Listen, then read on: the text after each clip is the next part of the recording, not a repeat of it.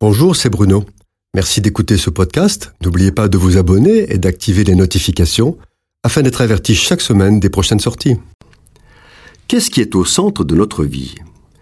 Jésus affirme que là où est ton trésor, là aussi sera ton cœur. Quel est notre trésor?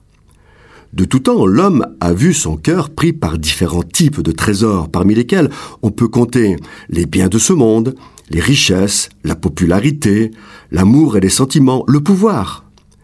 Au XXIe siècle, les hommes ont en commun qu'au centre de leur vie, il y a quelque chose qui les rend prisonniers et qui n'est pas un trésor au sens habituel.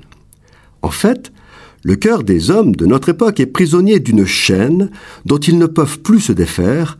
Certains parlent même de laisse électronique. Croyez bien que celui qui vous parle connaît malheureusement la même situation et lutte pour ne pas y succomber. Je vais vous raconter une petite histoire. J'apprenais récemment qu'un bon ami était à l'hôpital psychiatrique à la suite d'une chute.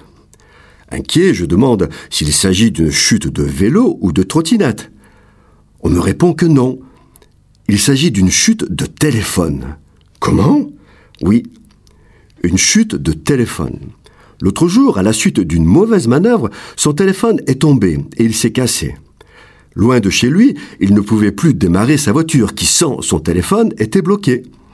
L'appareil étant muet, pas moyen d'appeler quelqu'un pour qu'on vienne le chercher. Perdu au milieu de nulle part, il se met à marcher au hasard parce que le GPS ne fonctionne plus. Enfin, un autobus passe. Le chauffeur ne le laisse pas monter sans payer pas de téléphone, pas de porte-monnaie électronique. Il demande à un passant égaré comme lui de bien vouloir téléphoner pour lui. Mais comment faire sans répertoire téléphonique? Alors il marche toute la nuit. Puis, soudain, n'ayant pas de lampe électrique qui est bien sûr une application du téléphone, il glisse et tombe dans l'eau. Trempé, il meurt de froid. Enfin, des heures plus tard, il arrive chez lui, et là, Comble de malheur, il ne peut entrer dans sa maison, la domotique n'obéissant qu'aux ordres du téléphone. C'est au petit matin qu'il été retrouvé par une voisine qui l'a conduit à l'hôpital.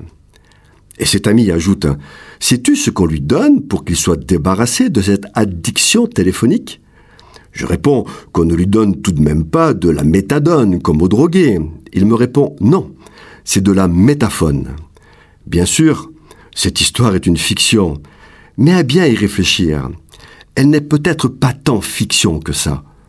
En fait, quelle est la chose la plus indispensable dans notre vie? Faites une expérience avec un chrétien de notre siècle. Privez-le de téléphone et de Bible pendant une semaine. Puis, demandez-lui ce qui a le plus manqué. N'attendez surtout pas de réponse, vous seriez déçu. Nous luttons de toutes nos forces pour ne pas succomber à la tyrannie numérique. Aujourd'hui, c'est encore possible de résister tout en étant toujours acteur de la société. Demain, peut-être déjà ce soir, ce ne sera plus possible. Cette chronique a été produite par Bruno Oldani et Jacques Cudeville.